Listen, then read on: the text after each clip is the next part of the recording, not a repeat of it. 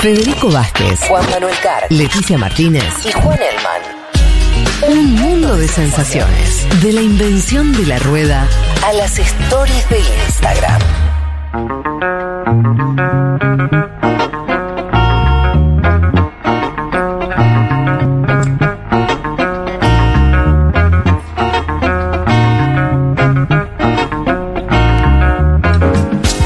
Bueno, muy bien. eh, semana movida con muchas cosas, así que vamos a avanzar. Eh, queríamos también acercarles unas primeras impresiones de lo que es un nuevo gobierno británico. Recuerda ustedes la caída eh, de Boris Johnson.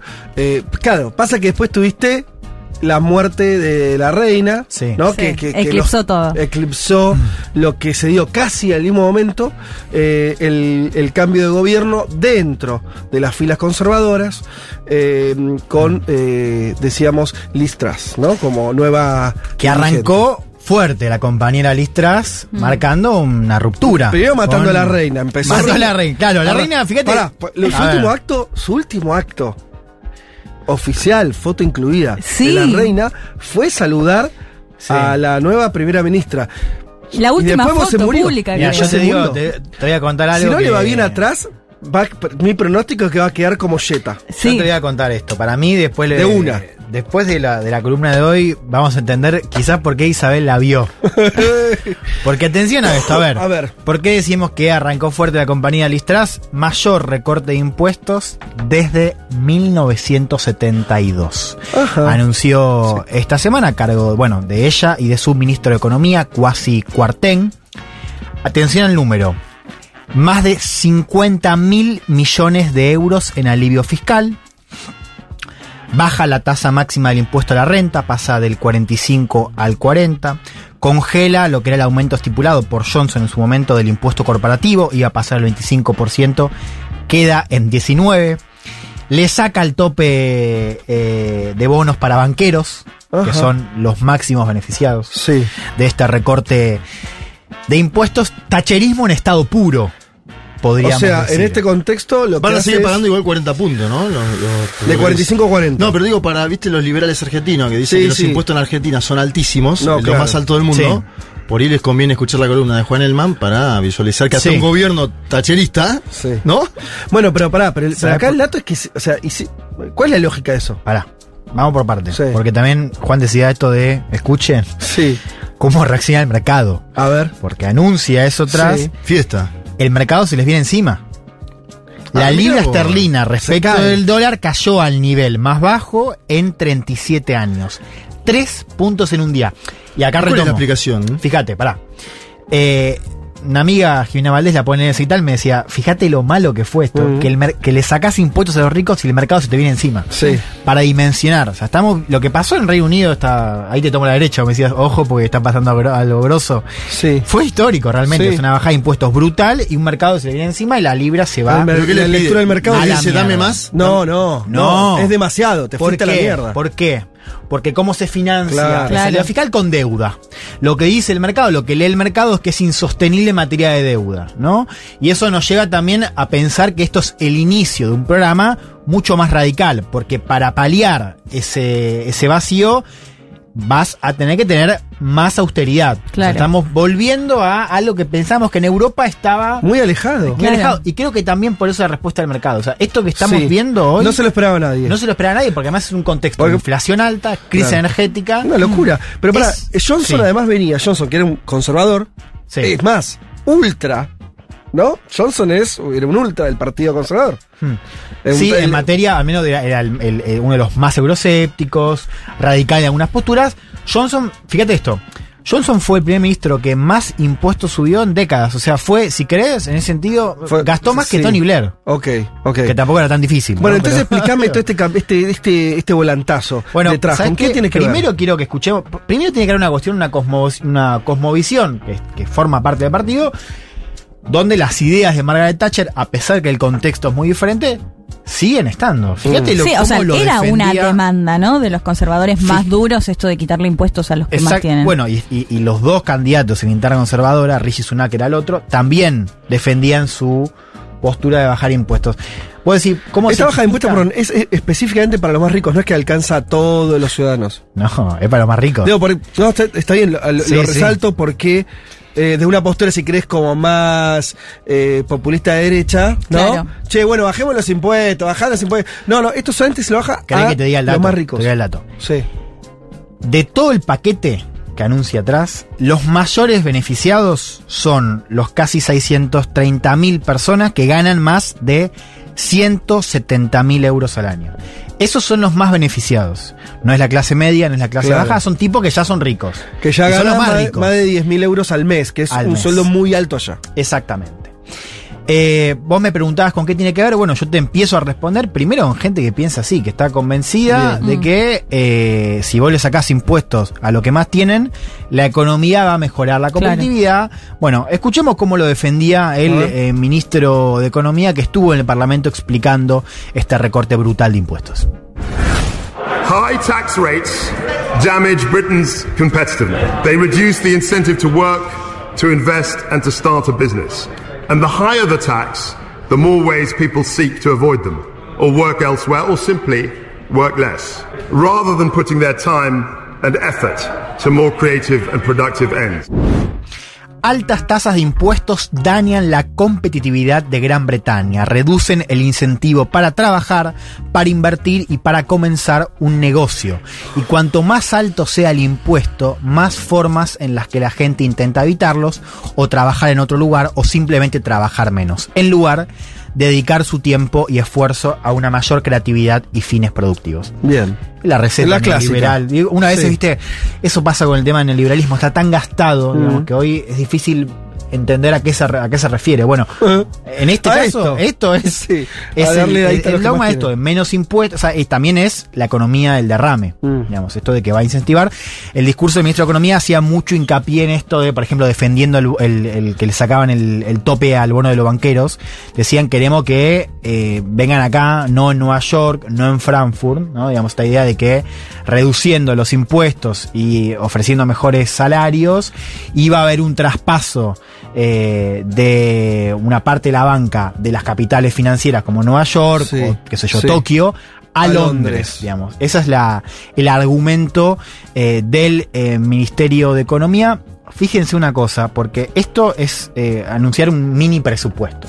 En general, en Reino Unido, cuando hay un cambio presupuestario o un anuncio nuevo presupuesto, se estipula que tiene que haber un informe en lo que se conoce como la Oficina de Responsabilidad Presupuestaria para ver cómo va a impactar esto en las cuentas públicas.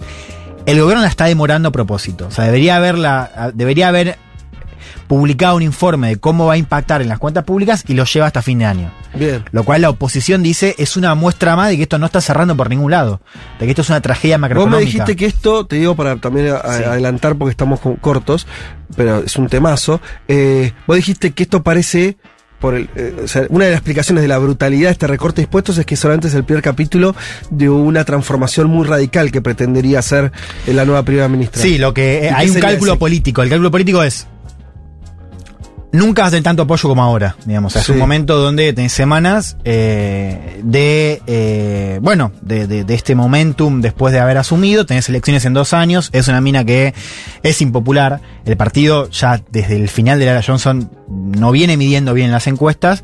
Y es bueno, vamos a aplicar esta transformación estructural. Sí. Eh, un detalle no menor.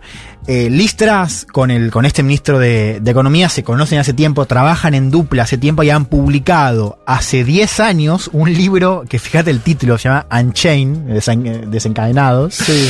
eh, como, como la película de, de Tarantino, Sí. eh, que básicamente es un manifiesto neotacherista, digamos. O sea, son dos personas que ya venían pensando esto de, venían pensando esto que en realidad eh, ya aplicó el Partido Conservador, no solamente en la era Thatcher, sino en el primer momento de David Cameron. O sea, Cameron. son ideas que Sí. ya se aplicaron y que no funcionaron.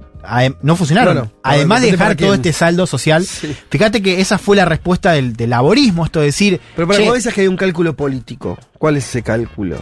Digo, de, de simplemente vos lo estás diciendo que usa esta primera semana de gobierno donde tiene algo de capital para meter las cosas que más antipopulares. Sí, lo cierto es que la visión, que es una visión radical de la economía, representa lo que es un ala del Partido Conservador que perdió peso con Boris Johnson. ¿Por qué? Y acá te explico un poco, digamos, si querés, cu- cuál es el cambio más importante en lo político. Johnson, eh, cuando llega eh, al poder, él llega por, por voto interno, pero después gana las elecciones. Y las elecciones la gana penetrando en la llamada Red Wall, que sean los distritos laboristas Sí. que votaban laborismo hace 70, 100 Sí. años. Y lo hace con un cambio en la matriz económica Sí. Sobre todo con inversión muy fuerte en infraestructura. Que eso había dejado con cierto resentimiento un ala del partido, pero que al mismo tiempo había ensanchado la base. ¿Qué es lo que pasa ahora? Vos tenés, a, si querés, el ala más tradicional, conservadora, que representa quizás a distritos más ricos, diciendo, perfecto, volvimos a la, a la cara que, eh, que habíamos perdido con Johnson. ¿no? Sí. Y viceversa tenés al ala de los distritos de clase trabajadora del norte de Inglaterra que habían ganado por primera vez en décadas diciendo nos están cagando. O sea, Sí. ganamos por primera vez en 70 años y ahora con este paquete O sea, volvemos atrás. Porque no hay, no hay mm, chance de que esto, o sea, esto cayó mal en términos sociales, en términos, eh, no sé si ya hay una reacción medida. Bueno, lo que pasa es que esto lo que... O sea, la gente lo recibió como un plan No, pro rico, ver, como Sí, efectivamente pero es. también lo que pasó fue lo siguiente. O sea, hubo una dosis de pragmatismo también, de, de realismo, porque mientras el gobierno eh, anunció esta bajada brutal de impuestos, también eh, ofreció algunas medidas en materia de crisis energética, ¿no? Sobre todo este congelamiento parcial Ah. de tarifas Mm. eh, eléctricas para empresas y para eh, personas individuales, ¿no? Con un tope de 2.500 libras esterlinas por Sí. factura. Es una lo que proponía igual, la... Es un montón. 2.500 libras, no sé quién puede de pagar tope. eso. Eh, No, sí, lo, sí, que proponía sí, la, claro. lo que proponía la, la oposición era un congelamiento total. Claro. O sea, hay medidas, la oposición decía, tenés que eh, congelar más. Bueno, también otra de las medidas que tienen su impacto climático es que vuelve el fracking. Se anunció esta semana, eh, se levanta la prohibición de fracking eh, para obtener gas de esquisto, lo cual también generó otra reacción interna, porque es bueno, está bien que hay- una crisis energética, eso también va a tener impacto en las comunidades, sobre todo fuera de eh, Londres. Igual es impopular porque esa plata, esa de 45 o 40 pasa. Ese 5% estaba destinado, que era Mm. para el Estado, estaba destinado a sanidad, a cuidado, administraciones locales, todo eso deja de ser utilizado. Entonces es un plan seguramente impopular más allá de las Sí, tarifas no, puntuales. y lo que te digo es esto, si vos lo mirás, no cierra. O sea, no cierra en el sentido de que esto... Se para- desfinancia el Estado. es que es lo que todavía no, no tenemos y va a venir. O sea, los cálculos cierran con mayor recorte en presupuesto social. Claro. Que claro. no se anunció ahora. está diciendo Juanma, o sea, pero la que no recaudás, Sí. no, no la puede gastar en otras cosas, obviamente. Ahora, fíjate esto, eh, The Guardian hizo, sacó una investigación muy interesante, te lo digo como dato. Sí. Lo que hizo fue ver cuánto se van a ahorrar los CEOs de las empresas energéticas, que son las que más están ganando ahora con... Fíjate, el CEO de British Petro- Petroleum, ¿no? que está ganando un montón por el aumento de precios, se va a ahorrar anualmente más de 200.000 libras esterlinas. Claro. El de Shell, 500.000. Qué raro, qué raro. Bueno, por ahí nos, nos falta contexto, pero a priori parecería ser también una receta para re- eh, revalidar las posturas eh, de, de- de- de los sectores de izquierda del Partido Laborista. Ya, no sé si ocurrirá. para ¿no? levantar Pero- a Jeremy Corbyn. Y, qué sé Jeremy yo, no, Suite. no sé si, si él o quien sea, pero a lo que voy es. Sí. Bueno, yo Está tenía... medio servido hoy eso. no lo voy a poder... eh, No hay tiempo. sí. Pero, pero sí quiero decir esto. Hoy arranca el Congreso Anual del Partido Laborista. Vos fíjate, Ah, el Partido mira. Laborista tuvo, tuvo que cambiar la opinión porque el laborismo estuvo en contra de la subida de impuestos de Johnson. Ah, Entonces mira. ahora tiene ¿Por que volver atrás y decir que está en contra Claro. Y, bueno, En repetir esto de que las ideas neoliberales fracasaron y de que esto no va... No cierra, porque más allá de la cuestión del saldo social, de que Sí. esto te jode la distribución de ingresos y que aumenta la desigualdad, que es una demanda histórica, eh, es también que no cierra, y es lo que vimos con la cuestión de- del mercado. Te quiero cerrar con esto, a ver, prepárense, porque ahora estamos con títulos que hablan del verano del descontento. Y vos sabés que en Europa, lo decíamos, se viene el invierno, se viene la crisis energética. Reino Unido está concentrando, te diría, la mayor parte de esos males que se están achacando a Europa. Inflación de 10 puntos. Crisis energética con tarifas imposibles de pagar. El Servicio Nacional de Salud que tiene 100.000 vacantes por llenar. Sí. Y que además va a sufrir recortes.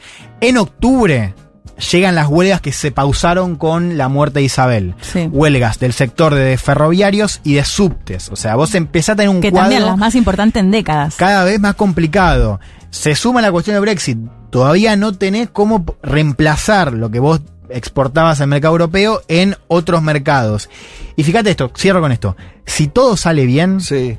que salir bien implica llevar la deuda, aumentarla entre 70 y 80 mil millones de euros de acá en los próximos años, o sea, llevarla a más de 100 puntos del PBI. Sí. Aumentar la deuda con más recortes sociales, con más austeridad. Si todo eso sale bien, es decir, avanza y no pasa nada, el objetivo es crecer a mediano plazo dos puntos y medio. Mm, con todo eso. claro. Bueno, claro. así está eh, lo que fue en su momento el principal imperio global. Ahí estamos. Bueno, si les parece, vamos a escuchar una canción. Eh, no vamos a poder hacer la canción del mundo. Pido disculpas a, a Pablo 30, estamos muy corridos de horario. Pero sí me gustaría escuchar la canción que seleccionó, que es eh, Que se acabe el mundo, por favor. Me parece un título, si les parece. Bueno, dale.